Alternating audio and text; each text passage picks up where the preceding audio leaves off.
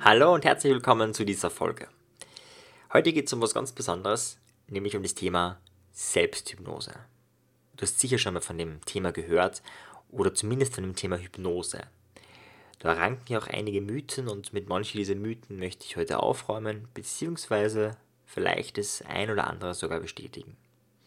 Das heißt, heute geht es darum, dass du eine Technik lernst, wie du dich selbst hypnotisieren kannst. Wenn du den Podcast bis zum Ende hörst, kannst du dich auf jeden Fall selbst hypnotisieren und zusätzlich gibt es am Schluss ein kleines Geschenk. Du wirst in der Beschreibung einen Link finden, wo du das Ganze noch leichter machen kannst, indem du eine MP3 bekommst, mit der du dich selbst hypnotisieren kannst. Aber vorab einmal, was ist denn Hypnose überhaupt und, und warum ranken denn da so viele Mythen?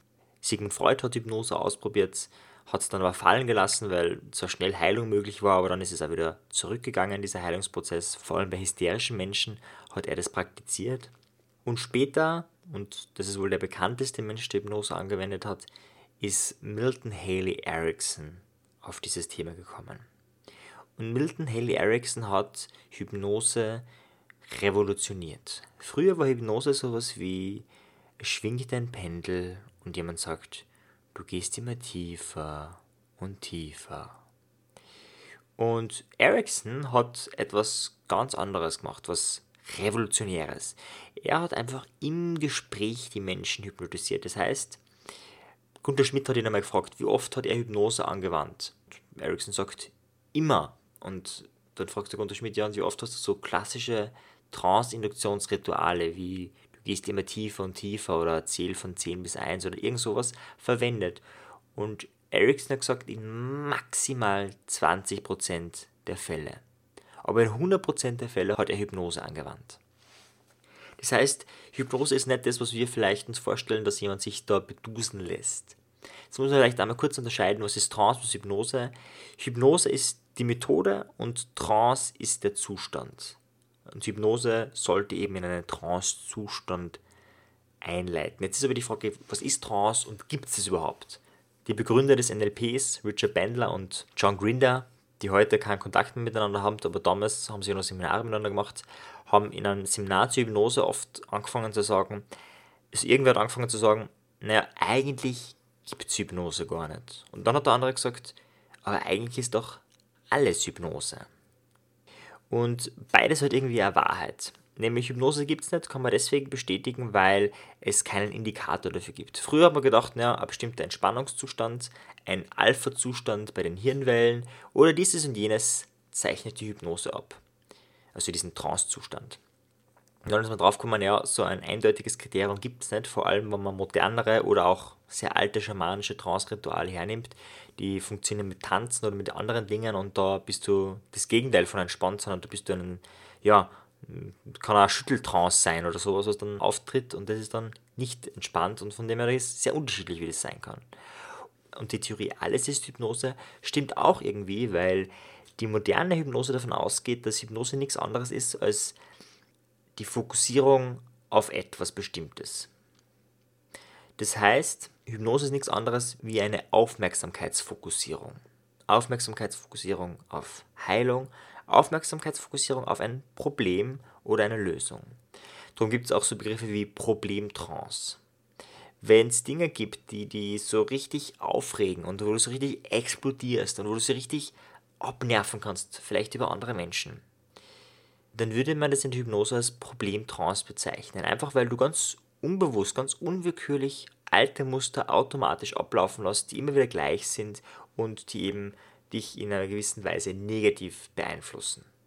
Ja, und wenn du dann deinen Zustand wieder in dein Alltagsbewusstsein shiftest, könnte man ja sagen, es ist auch eine Form von Trance-Exduktion. Ja, du gehst aus der Problemtrance raus und Trance-Induktion im Sinne von, du gehst in einen Alltagszustand.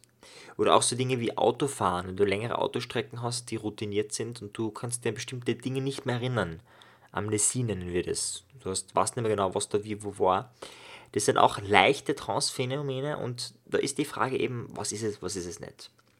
Kurzum, es gibt viele Definitionen und deswegen sollte man sich meines Erachtens einfach auf etwas einigen, was hilfreich ist. Und hilfreich ist zu sagen, Hypnose ist eine Form der Aufmerksamkeitsfokussierung.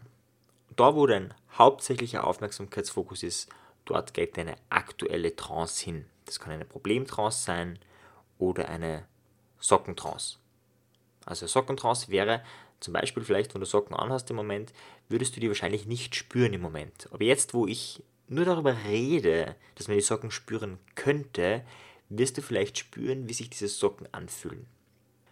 Das heißt, kurz davor, bevor ich davon geredet habe, es könnten auch Schuhe sein, kann auch der Hose oder der Unterhose sein, die du dann spürst, vollkommen egal. Aber bevor du das gespürt hast, hast du eine Form von Schmerzanästhesie gehabt. Also auch Anästhesie, etwas nicht spüren, das heißt beim Zahnarzt oder wie auch immer, ist ja auch ein Trance-Phänomen. Und das praktizieren wir täglich. Täglich sagt dein unbewusstes Tier, hey, es ist vollkommen wurscht, dass du deine Socken jetzt spürst, deswegen blende das für dich aus. Das heißt, wir alle erleben Trance-Phänomene tagtäglich immer wieder. Wir sind hochkompetent in Trancezustände zu gehen und in andere Trancezustände überzugehen. Das heißt, der Sinn und Ziel des heutigen Tages ist nicht, das einmal auszuprobieren, weil wir haben das alle schon hunderttausende Mal erlebt, sondern es gezielter für uns zu nutzen. Mit Selbsthypnose, zum Beispiel wenn du das abends machst, kannst du so Dinge machen wie, dass du dir einen inneren Wecker stellst. Morgens um 6 Uhr aufstehen.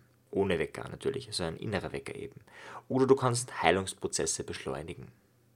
Oder du kannst dein Unbewusstes befragen, wenn du vor schwierigen Entscheidungen stehst. Das wäre schon eine fortgeschrittene Methode der Selbsthypnose. Aber wie machst du das Ganze jetzt? Selbsthypnose ist, wie gesagt, eine Form von eingeengter Fokus und du engst eben genau daraufhin ein, was du, wo du dich reintrancen möchtest, sagen wir so. Eine sehr, sehr simple Methode, um das zu bewirken, ist eine Methode von der Frau von Milton Erickson, nämlich von der Betty Erickson. Das ist vor allem für Menschen, die vielleicht ein bisschen viel denken, die sehr viel Mindfuck haben denen fällt es ja in den klassischen Meditations- und Hypnose-Ritualen eher schwer, das zu vollführen. Und Betty hat da eine Methode gefunden, die das für sogar für diese Menschen leicht ermöglicht. Und die Methode funktioniert folgendermaßen: Du kriegst dann nur ein MP3, wo du dir das genau anhören kannst. Wenn du jetzt im Auto sitzt, bitte mach nicht mit, auf keinen Fall, sondern hör dir das nur an. Die Methode funktioniert so, dass du dich fragst, was du siehst, und zwar fünfmal. Und du kannst am Anfang laut und später dann innerlich einfach sagen, was du siehst. Bei mir wäre das zum Beispiel sowas wie, ich sehe ein weißes Mikrofon. Ich sehe einen Rechner vor mir. Ich sehe eine heiße Tasse Tee. Ich sehe eine Tastatur. Ich sehe einen Bildschirm. Und dann machst du weiter mit fünf Dingen, die du hörst. Wenn es sehr leise ist, kann es das sein, dass du irgendwann sagst, ich höre meinen Atem, vielleicht meinen Herzschlag, vielleicht meine eigene Stimme, vielleicht Vogelgezwitscher, was auch immer. Und dann fünf Dinge, die du spürst. Sei es die Unterlage, sei es dein eigener Atem, sei es bestimmte Wärme oder Kälte auf deiner Haut, vollkommen egal. Und wenn du diesen Fünfer-Rhythmus durch hast, dann machst du weiter mit vier, dann drei, zwei und eins. Das heißt, das ist jetzt immer nur die Trance-Induktion. Wir machen das Schritt für Schritt. Am Anfang traust du dich rein, indem du fünf Dinge, die du siehst, benennst. Dann fünf Dinge, die du hörst, fünf Dinge, die du spürst. Dann vier Dinge, die du siehst, vier Dinge, die du hörst, vier Dinge, die du spürst. Drei Dinge, die du siehst, drei Dinge, die du hörst und drei Dinge, die du spürst. 2, 2, 2, 1, 1, 1. Im Laufe des Prozesses empfehle ich dir, die Augen zu schließen. Du kannst auch mit geschlossenen Augen etwas sehen schwarz zum Beispiel oder ein bisschen weißes Flimmern, je nachdem, oder innere Bilder ist ja auch genauso möglich. Einfach deswegen, weil ein Alpha-Zustand, also Wellen von 9 bis 11 Hertz, förderlich sind für die Trance. Also der Wachzustand, das sind die Beta-Wellen, ist alles über 11 Hertz und zwischen 9 und 11 Hertz ist eben eine Form von, sagen wir so, fokussierterer Aufmerksamkeitszustand. Und sobald du die Augen schließt, geht dein Sehzentrum sofort in den Alpha-Zustand. Und allein deswegen ist es hilfreich, die Augen zu schließen. Man muss es nicht machen. Also man kann auch mit offenen Augen in einer Trance sein. Ist genauso möglich, wobei auch da ist es so, dass wenn du auf einen bestimmten Punkt fokussierst, geht dein Sehzentrum in einen Alpha-Zustand. Wenn du die Augen bewegst, eben ist es sehr viel schwieriger, auch möglich, aber sehr viel schwieriger. So, und wenn du das machst, ist es so, dass dein Körper meistens ruhiger wird, du mehr in deinen Körper ankommst und du eventuell eine Form von Entspannung spürst. Und in diesem Zustand hast du einen höheren Kontakt zu deinem Unbewussten. Und in diesem Moment kannst du deinem Unbewussten Suggestionen geben oder ihm Fragen stellen. Ich bin ein großer Freund von Fragen, weil diese Fragen können auch Suggestionen sein. Du kannst dir genauso fragen, wofür bin ich dankbar und wirst in diesem Zustand eine höhere Wirksamkeit haben. Dadurch, dass du dich in einem erhöhten Bewusstseinszustand genau diese Frage stellst, wirst du eine ergiebigere Antwort bekommen. Danach kommst du raus und bist einfach ja, glücklicher und wie gesagt auch ein besserer Mensch, wie wir in den letzten Folgen gesehen haben. Dankbarkeit hat eine sehr hohe Wirkung. Du kannst aber genauso fragen, wie kann ich das Problem X lösen? Oder du kannst sagen, ich werde morgen um 6 Uhr aufstehen. Bei dieser Suggestion lade ich ein, erstens mal danach eine Pause zu machen und das dann auch zu visualisieren. Du kannst mit deinem Unbewussten durch deine Sprache kommunizieren, aber, und das ist sehr viel wirkungsvoller, du kannst genauso mit deinen Bildern kommunizieren. Deswegen ist Visualisierung eins der besten Methoden, um sich selbst etwas zu suggerieren. Das heißt, in diesem Zustand stellst du dann bestimmte Bilder vor. Das kann auch ein Heilungsbild sein. Du stellst dir vor, irgendwo hast du Schmerzen, stellst dir vor, das ist eine rote Farbe, weil, weil das vielleicht für dich die Bedeutung hat. Und dann stellst du dir vor, wie langsam eine blaue Farbe immer mehr wird und die rote Farbe immer weniger. Und das kann ruhig einige Minuten dauern. Also das geht nicht unerledigt, sondern das kann schon einige Minuten oder kann auch mal eine halbe Stunde oder Milton Erickson hat einmal gehabt, wo er beim Krebspatienten einige Stunden der Hypnose was gemacht hat. Das kann eine Zeit lang dauern und dann wird sich das verbessern. Wenn du damit fertig bist, macht man in der Regel eine Trance-Extrunktion. Das kann was ganz Einfaches sein, wie dass du mehrmals tief ein- und ausatmest, wieder hörst, was in deiner Umgebung ist, vielleicht langsam die Augen öffnest, dich langsam reckst und streckst und dehnst und dann wieder ganz im Hier und Jetzt bist. Jetzt die große Frage, warum wirkt es so gut? Erstens verwenden wir ein Ritual. Also wenn du das das erste Mal machst, dann lade dich ein, mach ganz, ganz simple Sachen, wie dich in einen angenehmen Zustand bringen oder dich in einen glücklichen Zustand bringen. Mach nichts Komplexes. Warum? Du lernst gerade zwei Dinge auf einmal. Erstens lernst du Selbsthypnose und zweitens lernst du das, was du tun willst eben dich in einen Zustand versetzen oder was anderes. Das ist schon sehr viel. Das ist also zwei Sachen auf einmal lernen, ist in der Regel zu viel für das Hirn. Allerdings, je öfter du die Methode verwendest, desto leichter wird es.